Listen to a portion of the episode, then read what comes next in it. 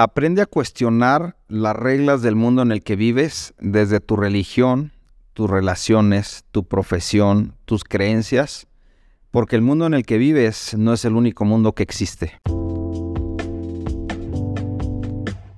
Hola, ¿cómo estás? Bienvenido a mi podcast. Mi nombre es Cristian Martínez y cada semana estamos aprendiendo algunos temas sobre finanzas personales, negocios, crecimiento personal, emprendimiento, inteligencia social, inteligencia emocional, entre muchos otros temas más de tu interés.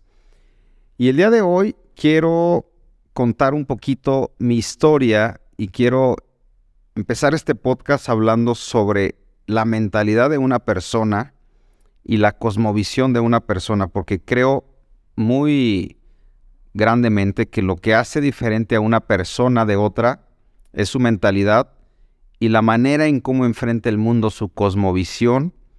Y quisiera contarte algunas cosas que han sido cruciales para mí, algunas experiencias personales que me han ayudado para poder avanzar y para poder crecer y para poder entender la vida, porque cada persona ve la vida de acuerdo a su perspectiva de dónde está, de acuerdo a lo que cree, de acuerdo a lo que sabe, de acuerdo a la visión que tiene, de acuerdo a lo que tiene, y entonces se enfrenta a la vida y va resolviendo los problemas diarios y las situaciones a las que se va enfrentando de una manera diferente.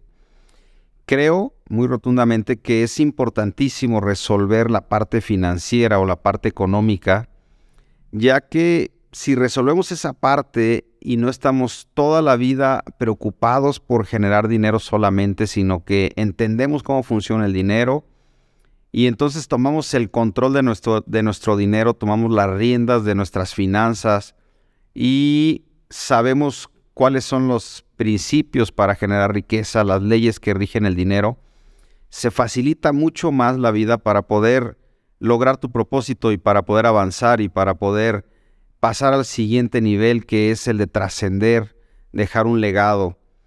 Y quisiera empezar este podcast recordando, en el podcast de hace unas semanas que estaba con mi papá, vimos sobre cómo construir un proyecto de vida. Yo les decía que hay siete áreas las cuales tienes que equilibrar, controlar, entender para que puedas tener un buen proyecto de vida y puedas avanzar y ser una persona más equilibrada, con mucho más balance. Y es la parte financiera, la parte física de la salud, la parte espiritual la parte familiar, que es muy importante, mi papá enfocó mucho en esa parte, la parte social, la parte intelectual y la parte emocional. Si tú logras controlar esas siete partes, si tú logras aprender en todas esas partes y poder crecer y entender, vas a tener una cosmovisión más amplia y vas a poder eh, abrir tu abanico para entender cómo vas a vivir esta vida, cómo la vas a enfrentar, qué es lo importante, qué es lo que quieres lograr. Y quiero empezar resolviendo algo o entendiendo algo. Todos los seres humanos tenemos un problema que es la sobrevivencia. Estamos a esta tierra, llegamos aquí y tenemos que vivir y tenemos que enfrentarnos a, que la vida tiene un costo. Y hay un conflicto existencial ahí entre la parte de costo de vida y la calidad de vida, que creo que eso es lo más importante o lo más rápido que cualquier ser humano debe de resolver. Desafortunadamente vivimos en un, en un país o en una ciudad o en un mundo tan capitalista que nos han enseñado que las personas tienen que buscar el dinero todos los días y que entre más dinero tengas, entre más dinero llegue a ti, mucho mejor calidad de vida vas a tener. Y eso sí es verdad.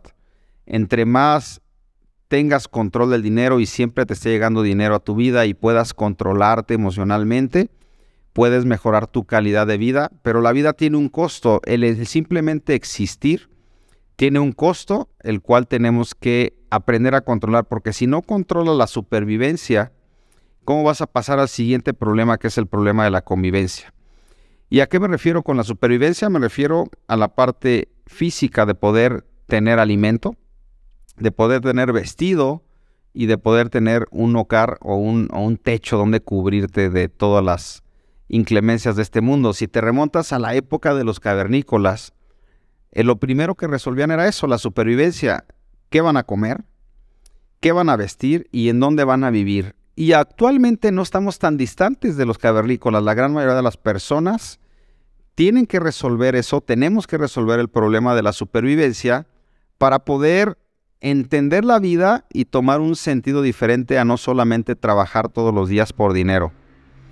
Si en esta vida no resolvemos ese tema y nos la pasamos toda la vida trabajando por dinero, puede ser que en algún momento estés trabajando durante mucho tiempo en algún trabajo que no te guste y que no te genera satisfacción. Y por eso las personas buscan ponerle emoción a su vida teniendo algunos escapes en algunas otras cosas como el alcohol, las drogas, el sexo y generando chispas de emoción en la vida porque lo que están haciendo cotidianamente no les genera emoción, están en un trabajo que no les gusta y a veces tienen que trabajar y a veces no ven otra opción y dicen solamente tengo que seguir aquí porque ya tengo responsabilidades que asumí, porque tengo compromisos y entonces tengo que seguir, pero ¿qué del propósito de tu vida y qué del poder trascender, cómo poder lograr eh, cambiar eso y hacer eso? Hace poquito un, un amigo me preguntaba, Cristian, ¿tú crees que la vida la construimos nosotros o crees en la teoría de que la vida solamente la tienes que vivir de acuerdo a lo que te va sucediendo? ¿Qué es lo que tú crees? Y yo le dije, hay cosas que están fuera de nuestro control, que son cosas circunstanciales, que se salen de nuestro control y que están fuera de nosotros y que van a ocurrir quieras o no quieras. Así es la vida. De repente vas a tener un accidente, de repente vas a tener una crisis, de repente vas a enfrentar una dificultad.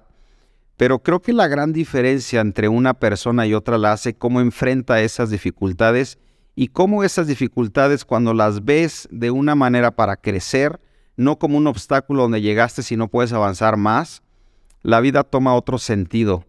Y eso es la parte espiritual. Por eso creo tan importante que el ser humano debería de basar su vida en principios espirituales, principios de Dios, para poder entender las diferentes vertientes que va tomando la vida. Algo que sí creo totalmente es que nosotros somos arquitectos de nuestro destino y que de acuerdo a lo que nosotros crezcamos en nuestra mentalidad, en nuestro conocimiento, en, nuestro intelecto, en la manera de ver las cosas, va a ser la manera en la que enfrentemos la vida.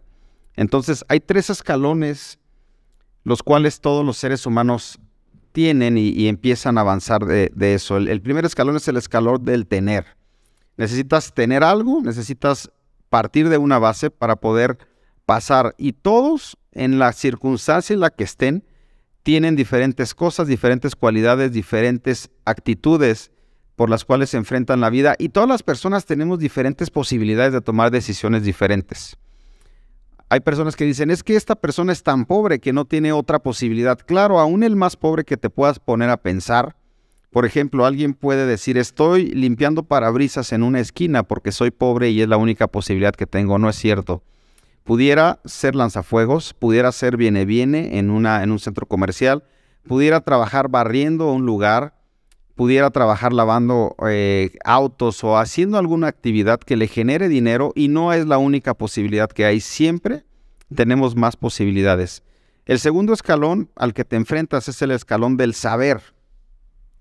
Después de que te das cuenta que tienes, empiezas a saber y te das cuenta que desconocemos de muchas cosas y que lo que sabemos no es suficiente. Yo recuerdo que hace 11 años me di cuenta que necesitaba saber más sobre educación financiera para poder controlar esa parte. A mí me interesaba mucho el poder tener control del dinero porque yo vi desde, mi, desde que yo era pequeño cómo personas cerca de mí tenían siempre problemas financieros y cuando un problema financiero llegaba, la vida se tornaba gris, empezaban los problemas en la casa, empezaban los gritos, empezaban las dificultades y era solamente porque no conocían algunas cosas, entonces durante mucho tiempo me preocupé por conocer más, ampliar mi mentalidad, cambiar mi cosmovisión y poder tener mayor conocimiento para tener mejor toma de decisiones. Ese es el segundo escalón. Y el tercer escalón es el escalón del ser. Y yo creo que todos los proyectos de vida siempre se pueden mejorar porque cuando tú realizas un proyecto de vida, tienes que analizar esas tres cosas. ¿Qué tengo en este momento? ¿Cuáles son mis recursos? ¿Qué es lo que sé? ¿Y quién soy? Equilibras esas tres cosas, qué tengo, qué sé y quién soy, y entonces empiezas a desarrollar un proyecto de vida. Pero si empiezas a crecer en las tres, cuando pasen cinco años te vas a dar cuenta que tienes más, que sabes más y que eres más. Entonces, tu proyecto de vida lo tienes que ajustar de acuerdo a tu nueva cosmovisión. Y entonces empiezas a tener un sentido diferente. Pero cuando tú te cierras a decir es que no tengo nada, no sé nada, ni tampoco sé quién soy, ese sí es un gran problema, porque entonces empiezas a vivir la vida de acuerdo a lo que te va ocurriendo todos los días y no eres intencional, sino eres una persona que está reaccionando a lo que va pasando. Empiezas a tomar decisiones a la ligera, no tienes una visión, no tienes un plan, simplemente dices, es que estoy viviendo esto porque esto me tocó vivir. Creo en este momento, mis 40 años, que ese es el mayor error que pudieras pensar en que estás viviendo la vida que te tocó vivir y que solamente tienes esa alternativa, no tienes ninguna otra más. Entonces quisiera eh, hablar de algunas cosas también con respecto a la, a la calidad de vida y al costo de vida, porque todo tiene que ver con los pilares con los que empecé a hablar. La parte material, la parte física, la parte emocional, la, parte mental, la parte de trascendencia, la parte social y la parte espiritual. Esos pilares sostienen cualquier vida de cualquier ser humano y tenemos que poner atención en ellos. Y entonces tenemos una rentabilidad en tres dimensiones. la primera es la parte del bienestar.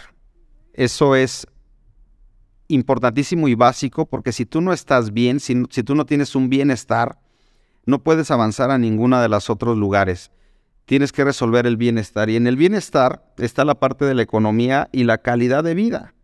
Y ahí tenemos la parte económica, material, la parte física, tenemos solamente este cuerpo, y la parte emocional. Ahí hay un equilibrio de esos tres pilares. La parte económica, la parte de salud y la parte emocional. Si tú estás bien en esas tres, entonces empiezas a tener un bienestar.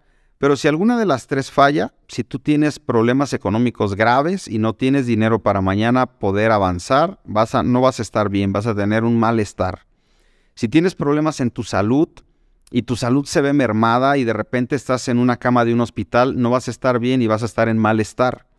Si tienes problemas emocionales y tienes un conflicto ahí donde no tienes seguridad en la parte emocional, tal vez vienes de una fractura matrimonial o de un quiebre con tu novio o con tu novia y empiezas a ver la vida gris porque en la parte emocional está mal, entonces tienes un malestar. Teniendo equilibrio en la parte financiera, teniendo salud y teniendo conocimiento de cómo mejorar esa parte y teniendo la parte emocional bajo control, entonces puedes ir a la siguiente problemática que es la parte del bien ser. Y la parte del bien ser está la parte de la trascendencia y está la parte de la transformación o del crecimiento de, de lo que tú vas avanzando, de cómo vas cambiando tu cosmovisión. Y ahí hay tres pilares importantes que es el pilar intelectual o mental, el pilar de trascendencia y el pilar emocional. Y el pilar espiritual lo podemos juntar al pilar de trascendencia, porque cuando tú descubres tu vocación o tu propósito o tu razón de ser, entonces empiezas a pensar en trascender y no solamente en vivir, sino en decir, ¿cómo voy a enfrentar esta vida? ¿Qué es lo que yo voy a hacer? ¿Qué tengo para dar a otros? qué dones y talentos tengo, cuál es mi vocación que puedo poner al servicio de otros, entonces empiezas a estar en el bien ser. Cuando estás en el bien ser, empiezas a ver la vida de una manera diferente. Y yo quiero empezar a ponerte algunos ejemplos aquí. Yo soy arquitecto de profesión, pero antes de estudiar arquitectura, cuando tenía 18 años, tomé la decisión de estudiar música y me fui buscando la parte solamente de trascender o de vocación o de, o de ver la parte espiritual del ser humano, haciendo a un lado las otras áreas, la parte financiera, la parte familiar, es más, la parte eh, física tampoco me importaba tanto. Yo decía, creo que el ser humano lo que tiene que hacer es encontrar un propósito mayor, espiritual, por el cual vivir, y entonces enfocar ahí y la vida va a tener sentido. Entonces, a los 18 años tomo la decisión de estudiar música, me voy a una escuela de música, pero cuando estaba estudiando música recuerdo que no me sentía 100% lleno y yo decía, creo que la vida hay algo más que solamente buscar la parte de trascender o, o, la parte espiritual. Me gustaría tener un equilibrio y un balance mayor porque yo también me quiero casar, porque yo también quiero tener hijos, porque también me gustaría tener una bonita casa, porque también me gustaría viajar. Y creo que solo enfocando en esta área me privo de algunas otras cosas que sí quiero vivir y que sí quiero disfrutar y que sí quiero avanzar. Entonces tenía un conflicto existencial ahí un poco interesante. Gracias a Dios y también creo que Dios acomoda las cosas. La escuela de música donde yo estaba se cambió de sede de Durango a Monterrey y entonces ahí tuve que tomar un año para empezar a repensar y replantear mi vida. Y ese año me fui a Estados Unidos y entonces me puse a estudiar inglés y a trabajar. Y a poder tener un poquito una cosmovisión diferente a lo que yo venía viendo. Entonces eso me ayudó muchísimo para enfocar y para decir realmente cómo quiero enfrentar la vida, qué es lo que quiero hacer. Estuve un año allá, después me regresé otra vez a México y estando en México decidí que ya no quería estudiar música de manera profesional, sino que era parte de un hobby que yo tenía. Entonces yo tuve que analizar y hacer una introspección y decir, realmente no me veo toda mi vida viviendo de la música. No creo que la música sea un trabajo para mí, creo que es como un hobby. Y replanteé mi vida, qué es lo que iba a hacer, pero entonces me, me volví a enfrentar al problema número uno de cómo iba a vivir, de cómo iba a entrar el dinero a mi vida, de cómo iba a generar dinero. Y entonces lo que yo creía en ese momento, que la gran mayoría de las personas nos enseñan eso, es que tienes que estudiar una carrera para que tengas más herramientas y puedas vivir mejor. Yo sí tenía algo claro, que mis papás me han enseñado, es que tenía que estudiar y terminar una carrera. Y también tenía claro, porque mi papá me dejó esa creencia muy clavada en que no, que no quería ser empleado, que tenía que trabajar en algo donde yo pudiera tener el control de mi tiempo y yo pudiera eh, no tener un límite de un tope de, que mi hora valiera solamente eso. Eso lo tenía clarísimo. Entonces decidí estudiar arquitectura porque mi papá era arquitecto, porque a mí también me gustaba la parte de proyecto, la parte de creatividad, la parte de, de, poder ver cómo funciona un arquitecto. Y mi hermana, que en ese momento tenía 17 años, yo tenía 20, también decidió estudiar arquitectura. Entonces dije, bueno, ya tengo un poquito de norte y me voy a ir por la parte de arquitectura. La verdad, la arquitectura me apasiona, me encanta proyectar, me encanta construir, me encanta crear algo donde no había nada y lo veo como una parte importantísima en mí. Pero cuando empiezo a estudiar arquitectura, empiezo a inquietarme un poquito por la parte de generar dinero. Entonces hice dos cosas. Trabajé dando clases de música, que ya lo hacía, me metí a un despacho a trabajar cuatro horas todos los días como disciplina de un empleo, trabajando para un arquitecto ahí, haciendo proyectos, haciendo dibujo. Y también empecé un negocio, empecé un pequeño emprendimiento que era vender autos.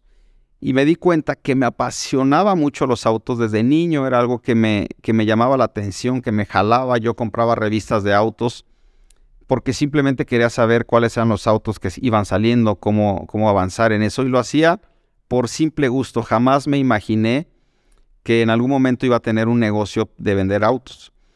Pero saliendo de la universidad, tomo la decisión de casarme con mi novia, que ahora es mi esposa, y de repente me viene una encrucijada de cómo iba a vivir, de cómo iba a llegar el ingreso a mí. Y entonces Mm, empecé a pedir opinión a la gente que estaba a mi alrededor. Yo les decía a algunos, ¿tú qué opinas? ¿Me dedico a la arquitectura? Ya soy arquitecto, ya terminé. Eh, ¿O me dedico al negocio de los autos que apenas estoy emprendiendo? Y el 90% de las personas me decían, dedícate a la arquitectura porque para eso estudiaste y de eso tienes que vivir. Pero algo dentro de mí me decía, no es solamente por ahí, tienes que aprender a manejar un negocio, una empresa y tienes que crecer también por esa área. Y ahí fue un conflicto pero siempre mi, papá decía, eh, cuando le escuchas a tu mente y lo conectas con tu corazón y toma la decisión en base a tu corazón, tu mente se tiene que alinear a eso y creo totalmente en eso.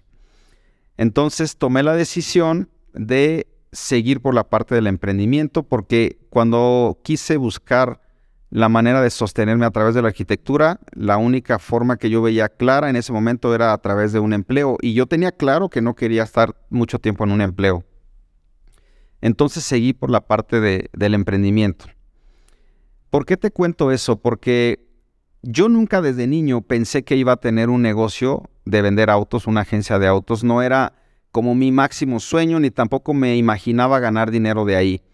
Pero sí tenía algunas cosas claras que fueron ordenando mi vida, dándole un norte y entendiendo cómo poder avanzar. Y también tenía claro que no quería tener problemas económicos, que quería solucionar la parte de la supervivencia, que quería vivir bien, que quería entender cómo funcionaba el dinero y también teniendo esa claridad, después de tres o cuatro años que termino la carrera, empiezo a estudiar finanzas personales o educación financiera. Y entonces es ahí el gran parteaguas para empezar a tomar mejores decisiones y crecer como emprendedor, eh, crecer en la parte de los negocios, entender cómo funciona el dinero y avanzar hasta el día donde estoy hoy.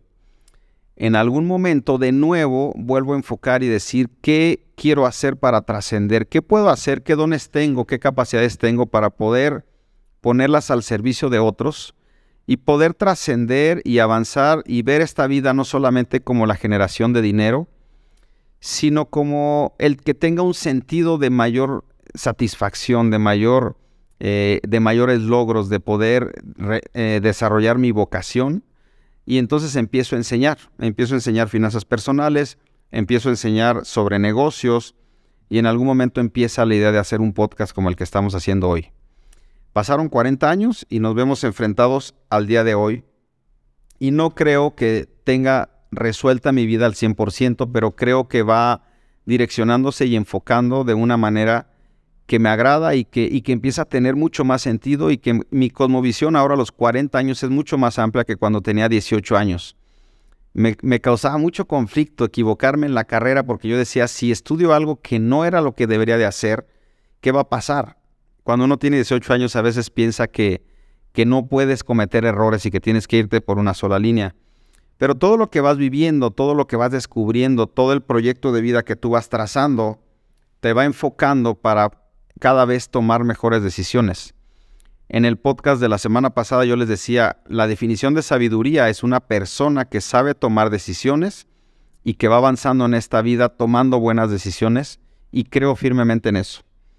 Y para cerrar este podcast de todo lo que hemos aprendido, quisiera decirte cuál es mi creencia el día de hoy y qué creo que es lo que a mí me ha servido y espero que esta filosofía de vida o estas ideas que te voy a dar para cerrar este podcast te sirvan también a ti. Primero, creo que somos arquitectos de nuestro destino y que somos responsables de la vida que tenemos de acuerdo a la cosmovisión que tenemos. Si somos arquitectos de nuestro destino y somos responsables de nuestro crecimiento, ¿qué es lo que debemos hacer? Crecer todos los días y meter nueva información, información veraz a nuestra vida a través del el conocimiento, la experiencia de otras personas, pero sobre todo los resultados que otras personas tienen. Sigue a las personas que tienen los resultados y pregúntales cómo lograron esos resultados que a ti te gustaría tener. También creo que somos el resultado de los hábitos que tenemos y de lo conscientes que somos si nosotros enfocamos en las cosas pequeñas y te das cuenta tú que la vida se construye no de las grandes decisiones que tomas, sino de las pequeñas decisiones que tomas todos los días, y empiezas a modificar esas pequeñas decisiones a través de nuevos hábitos, vas a empezar a direccionar tu vida hacia un propósito mucho mayor y mucho más grande. Así que enfoca por favor en tus hábitos y entre más conscientes seamos de que somos muy ignorantes y de que tenemos mucho por qué aprender y que lo que sabemos no es nada, cuando tú creas que lo que sabes no es nada y que tienes mucho más que aprender y te consideres un alumno eterno para que puedas seguir aprendiendo, vas a tener mucho más enfoque para tener un mejor proyecto de vida. Y por último, también creo que Dios nos diseñó a todos con un propósito mucho más grande que solo trabajar por dinero. Estoy 100% seguro que no venimos a esta vida a trabajar solo por adquirir dinero. Eso es una parte importante que tienes que resolver. Pero si te quedas estancado 70 años ahí, te vas a dar cuenta que la vida se te fue y que cuando reacciones te vas a dar cuenta que no era el sentido de la vida trabajar por adquirir dinero y que enfocaste todo tu tiempo ahí. Por favor, descubre qué dones tienes, cuál es tu vocación, cuál es tu propósito más grande y combina tu tiempo no solo trabajando por dinero, sino haciendo también tu vocación para que puedas trascender. También creo en este momento que la felicidad no está ligada a los placeres del cuerpo y de la vida. Si tú crees que para ser feliz necesitas andar en un Ferrari si tú crees que para ser feliz necesitas vivir en una mansión, si tú crees que para ser feliz necesitas comprarte la mejor ropa, créeme que después de 40 años te puedo decir que eso no genera la felicidad. Creo que la verdadera felicidad se logra teniendo equilibrio y balance en todas las áreas, pero sobre todo cumpliendo tu propósito. Vuelvo a lo que empecé con este podcast. ¿Cuál es tu razón de tu existir? ¿Por qué estás aquí? ¿Qué es lo que estás haciendo y cuál es el propósito que tú tienes? Y quiero que pienses algunas cosas. Si tuvieras un mes de vida, ¿en dónde enfocarías tu tiempo? Si te dijeran, sabes que solo tienes un mes y después de un mes te vas a morir, ¿en dónde enfocarías tu tiempo? Estoy seguro que lo enfocarías en tu propósito y en lo que es verdaderamente importante. ¿Por qué no piensas de esa manera a partir de hoy? ¿Qué tal si no te queda tanta vida como piensas y no puedes desperdiciarla y deberías de enfocar el día de hoy en, en un propósito mayor? Te invito a que conozcas los principios de Dios, a que conozcas qué es lo que Dios tiene para ti, porque todos somos creación de Dios y todos nos puso a Dios en esta tierra por un propósito, eso lo creo rotundamente. Si tú crees igual que yo, que somos una creación de Dios, ¿a quién le tienes que preguntar cuál es el propósito de tu vida? Creo que a tu Creador. Y la Biblia nos enseña mucho a través de versículos, muchos principios de sabiduría que cuando tú los implementas empiezas a encauzar tu propósito y tu vida empieza a tener un sentido mucho más grande. Creo que nadie ha llegado, estoy de acuerdo en la frase de mi amigo Carlos Muñoz, aún no somos lo que vamos a llegar a ser, nadie ha llegado, aunque tengas 80 años, no has llegado a sacar tu máximo potencial y a poder desarrollar tu vida para que puedas explotar y dar más de lo que hasta ahorita has dado. Creo que con esas ideas es suficiente para este podcast. Espero que te sea de valor, espero que te sirva. La siguiente semana vamos a tener un invitado especial donde vamos a tomar una vertiente para poder tener una plática de acuerdo a su experiencia, de acuerdo a lo que esa persona tiene, de acuerdo a su cosmovisión, de acuerdo a sus resultados para seguirte haciendo pensar y que puedas cambiar tus ideas y generar nuevo conocimiento de mucho valor para que puedas seguir creciendo y avanzando. Si este podcast te gustó, si este podcast te generó valor, compártelo con tu comunidad, compártelo con tus amigos para poder llegar a más personas. El único objetivo que tengo haciendo esto es generar valor en tu vida y poder hacerte pensar para que enfoques, redirecciones tu vida y seas la persona por la cual Dios te puso en esta tierra y que logres tu máxima capacidad. Estoy seguro y como siempre lo digo, lo mejor está por venir. Aún nos queda la mejor parte de nuestra vida viviendo hacia adelante. El pasado ya pasó, solo tenemos este presente para enfocar, pero lo mejor está por venir en el futuro. Nos vemos la próxima semana, que estén muy bien, saludos a todos.